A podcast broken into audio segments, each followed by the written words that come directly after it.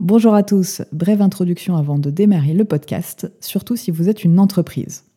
Si vous souhaitez mettre en place des actions de sécurité mais que vous ne savez pas lesquelles, identifier votre dette sécurité mais vous ne savez pas comment, ou tout simplement initier une démarche de gouvernance de la sécurité mais sans budget, découvrez la toolbox sécurité de B4 Security. Vous y trouverez des actions simples et concrètes sur les mesures de sécurité à mettre en place et le tout gratuitement.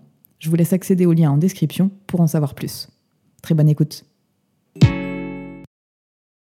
Je suis Aurélie Barbier et vous écoutez l'épisode numéro 7 de la Minute Cybersécurité. Les mots de passe, pourquoi c'est si complexe?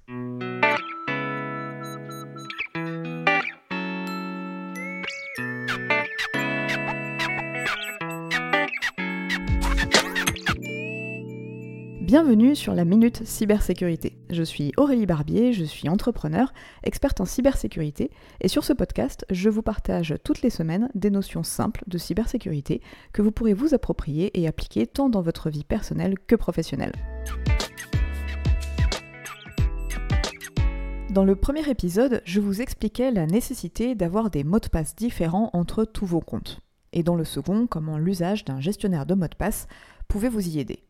Les gestionnaires de mots de passe peuvent également vous servir à générer des mots de passe complexes et aléatoires, tout simplement en paramétrant par défaut le nombre minimal de caractères et la typologie des caractères à utiliser, minuscules, majuscules, chiffres, caractères spéciaux. Mais qu'est-ce qu'un mot de passe complexe? Eh bien la définition ne peut être figée dans le temps, tout simplement parce que les technologies sont de plus en plus performantes, augmentant de façon significative la puissance de traitement des ordinateurs et donc la capacité des hackers à trouver les mots de passe. Aujourd'hui, nous sommes bien loin des mots de passe à 6 caractères avec uniquement des minuscules et des chiffres qui pouvaient faire l'affaire au début d'Internet. La bonne pratique est maintenant d'avoir au moins 12 caractères d'au moins deux catégories. Il faudrait alors 300 ans pour craquer le mot de passe. Pour une longueur plus petite, il est conseillé d'inclure les 4 catégories de caractères, mais de ne pas descendre en deçà de 9 caractères. Et dans ce cas, seulement 3 semaines suffiraient à craquer votre mot de passe. En revanche, et c'est la bonne nouvelle, il n'est plus conseillé de les changer tous les 3 mois, mais uniquement en cas de suspicion de compromission, compromission avérée ou si les bonnes pratiques ont changé. Bien évidemment, je vous expose ici les bonnes pratiques pour un usage standard et les règles sont plus complexes lorsque vous avez un rôle d'administrateur au sein d'une entreprise par exemple. Parfois, il ne vous est peut-être pas possible d'utiliser un gestionnaire de mot de passe, ne serait-ce que pour déverrouiller votre session ou justement déverrouiller votre gestionnaire. Dans ce cas, vous pouvez utiliser une phrase de passe, qui sera beaucoup plus simple à retenir qu'un mot de passe aléatoire. Et pour la rendre complexe, il vous suffira de remplacer des lettres par des chiffres ou des caractères spéciaux. Prenons pour l'exemple la phrase suivante. Encore un mot de passe à saisir. Eh bien, vous pouvez remplacer les espaces par des tirets ou coller les mots entre eux, remplacer les A par le symbole arrobase, les E par le symbole euro et les S par le symbole dollar.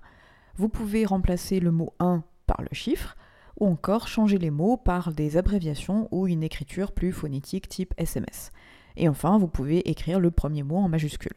Ce qui pourrait donner le code suivant symbole euro, N, K, O, R en majuscule, le chiffre 1, MDPA, dollar, arrobase, I, dollar, I, R, point d'exclamation.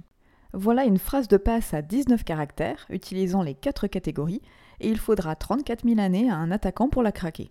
A priori, c'est suffisant. Petite astuce, lorsque vous définissez une nouvelle phrase de passe, essayez de la taper au moins une dizaine de fois dans un laps de temps assez court pour bien la mémoriser.